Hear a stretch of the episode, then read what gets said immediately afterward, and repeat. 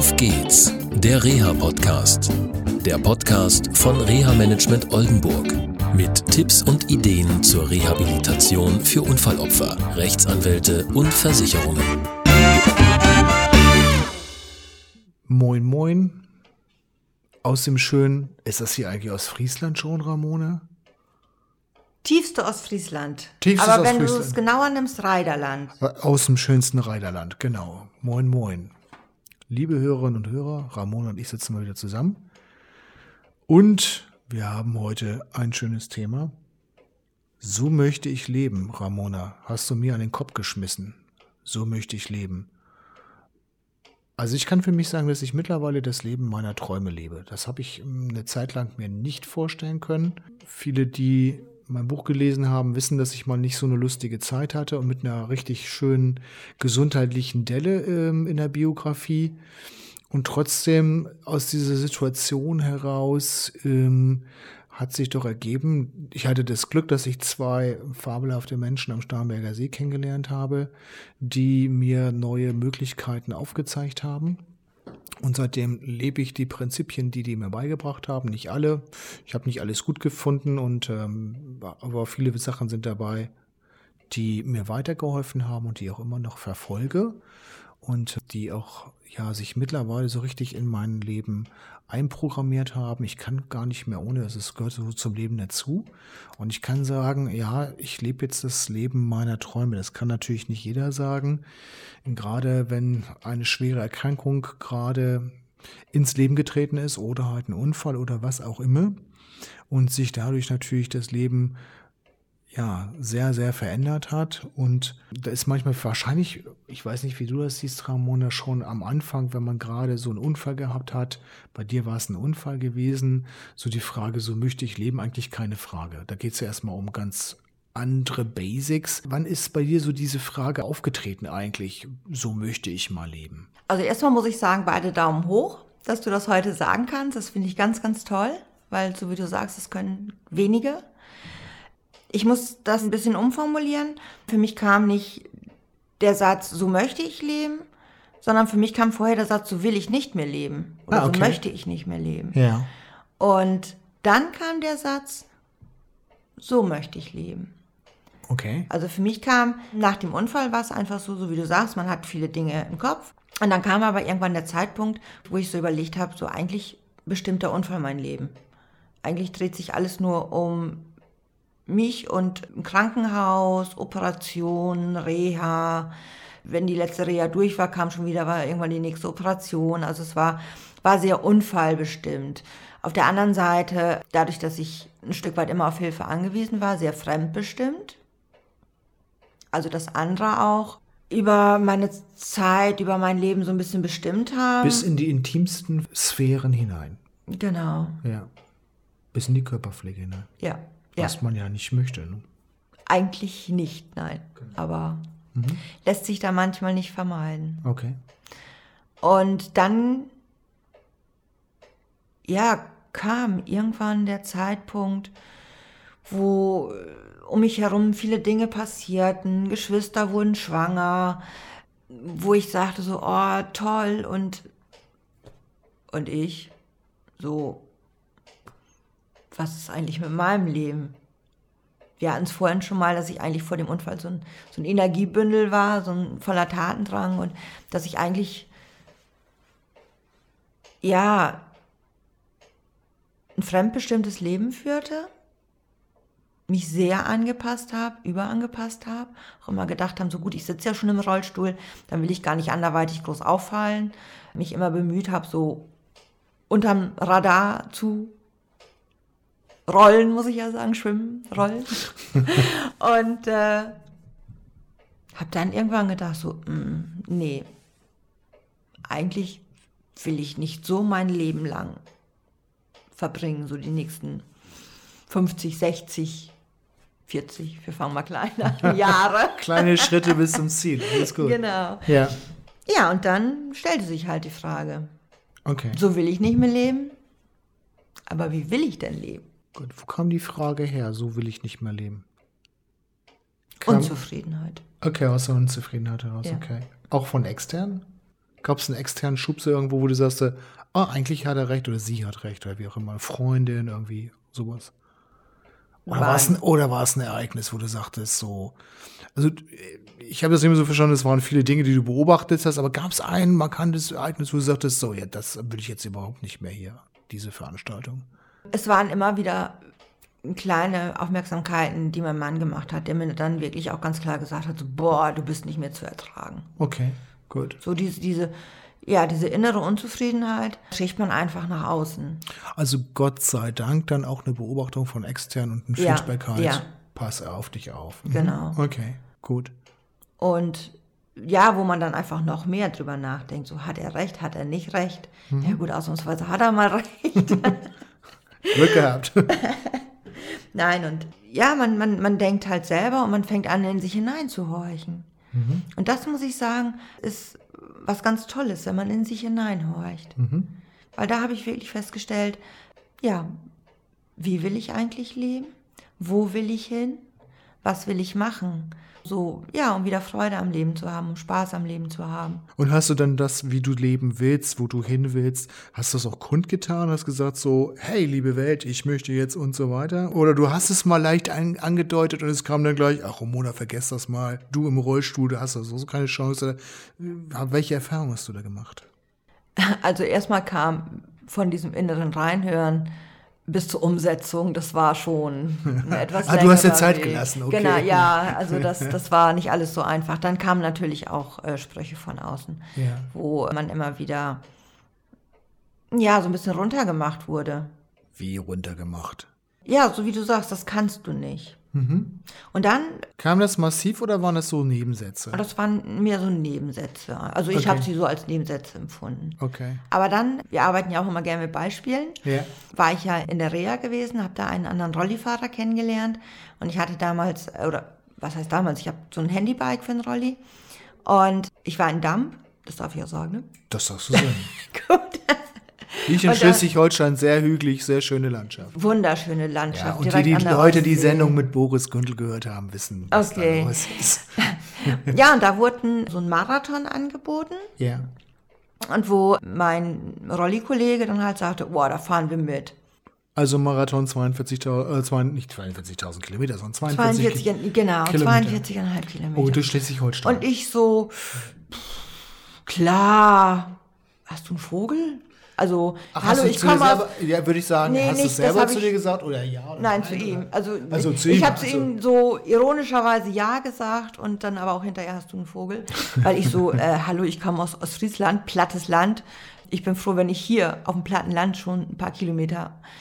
Ja, wir haben ja noch drei Wochen zum Trainieren und machen wir. Und er war ein Lebemensch im Rollstuhl. Und er hat immer gesagt, du schaffst das, du machst das. Und wo ich dann irgendwann gesagt habe, egal, wenn ich nicht mehr kann, dann ja, fahre ich rechts ran und dann muss mich ein Auto aufgabeln. Und wir haben dann wirklich hart trainiert, sind so auch viel, also an Geräten trainiert, Muskelkraft, aber auch viel mit dem, mit dem Rad. Und wir haben es gemacht. Klasse. Und das Geilste an der ganzen Geschichte ist, ich bin ins Ziel gekommen. Wow. Ja. Also es hat, sogar mein Mann sagt, das hätte ich nie gedacht. Gut, so dann und wann habe ich wirklich, war ich kurz vorm Aufgeben und ich habe gesagt, nein, und das ziehst du jetzt durch. Und das war so der Punkt, wo ich für mich selber gesagt habe, ich kann alles schaffen. Das, was ich möchte, kann ich auch umsetzen. Vielleicht auf einer anderen Art und Weise, weil ich ja immer noch mein Handicap habe. Aber ich kann alles erreichen, was ich möchte. Und das war für mich so ein ganz bewusster Punkt. War es auch ein gewisser Mut, die Komfortzone zu verlassen? Okay, mit dem Antrieb von außen halt von deinem Rollstuhlfahrerkollegen, ne, war es auch so ein bisschen, ja, diese Komfortzone mal zu verlassen? Nächste Frage schließe ich gleich an. Ich erweitere das ein bisschen. Und ähm, hast du das professionalisiert, dieses äh, Komfortzonen verlassen? Also es war, glaube ich, schon der erste Schritt aus der Komfortzone, aus dem Gewohnten, was man kennt, professionalisiert. Ja gut, ich habe es halt versucht weiter auszubauen. Ich würde es nicht professionell bezeichnen, aber ich versuche es immer wieder. Ja, klar. Und ja, es hat sich wirklich so, so weiter aufgebaut. Dann, dass ich so Und es müssen keine großen Schritte sein. Gut, Marathon. Ähm, ich würde ihn nie wieder fahren, glaube ich. Es, einmal hat dann gereicht. Ich hatte zwei Wochen, konnte ich meine Arme bei gar nicht mehr bewegen. Aber es reichten kleine Sachen. Ich bin angefangen, bin rausgegangen mit Freundin, bin zur Kosmetikerin gegangen, habe mich anders gekleidet, habe mich von meinem Wesen, also von meinem Äußeren her verändert. Dadurch hat sich mein Wesen wieder verändert. Habe mir eine Beschäftigung gesucht dass ich ein bisschen was habe, was ich machen will. Bin angefangen mit Nachhilfe am Anfang. Hab mich ausprobiert. Was kann ich machen, um meine Zeit zu füllen mit Sachen, die ich mag? Füllen oder die Zeit zu genießen? Also bei der Nachhilfe war es, glaube ich, Zeit füllen. kann ich mir vorstellen, ähm, aber gut.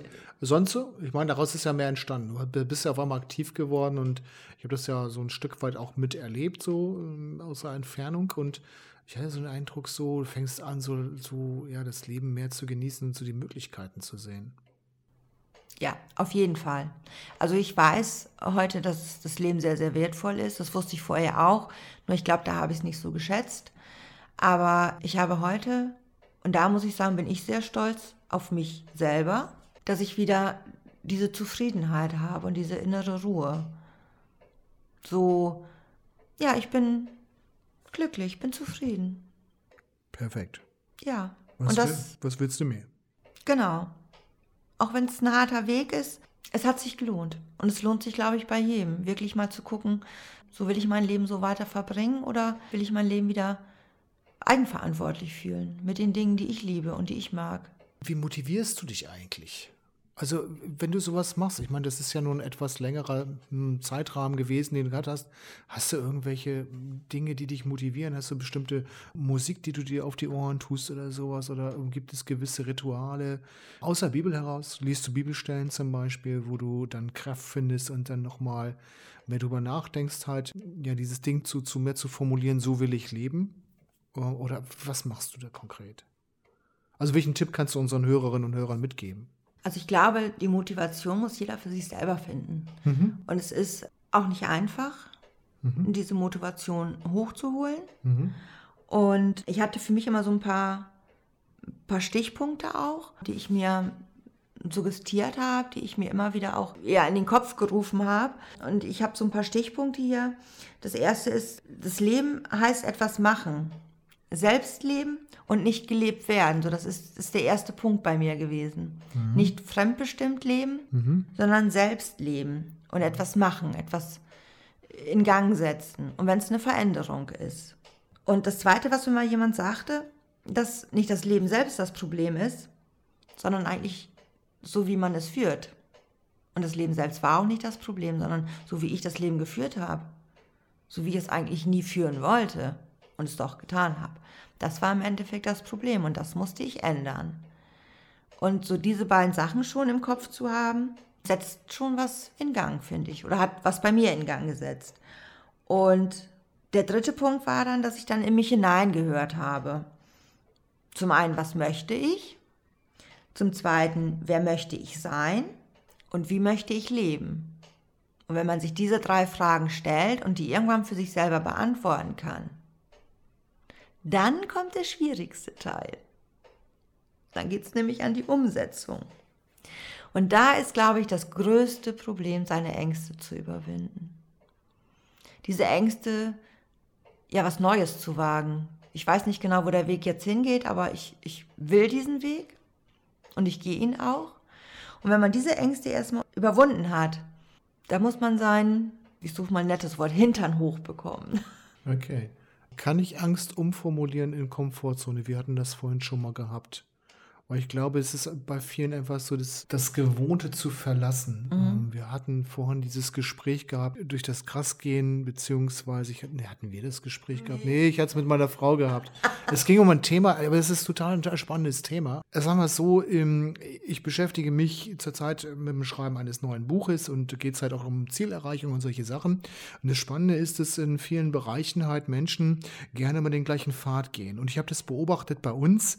Wir haben hinten an an unserem Grundstück, wo wir zurzeit wohnen, eine riesige Fläche, eine große Weide, ähm, wo auch Menschen mit ihren Hunden hingehen. Und das Interessante ist, die, bis, um das zu erreichen, muss man durch hohes Gras laufen.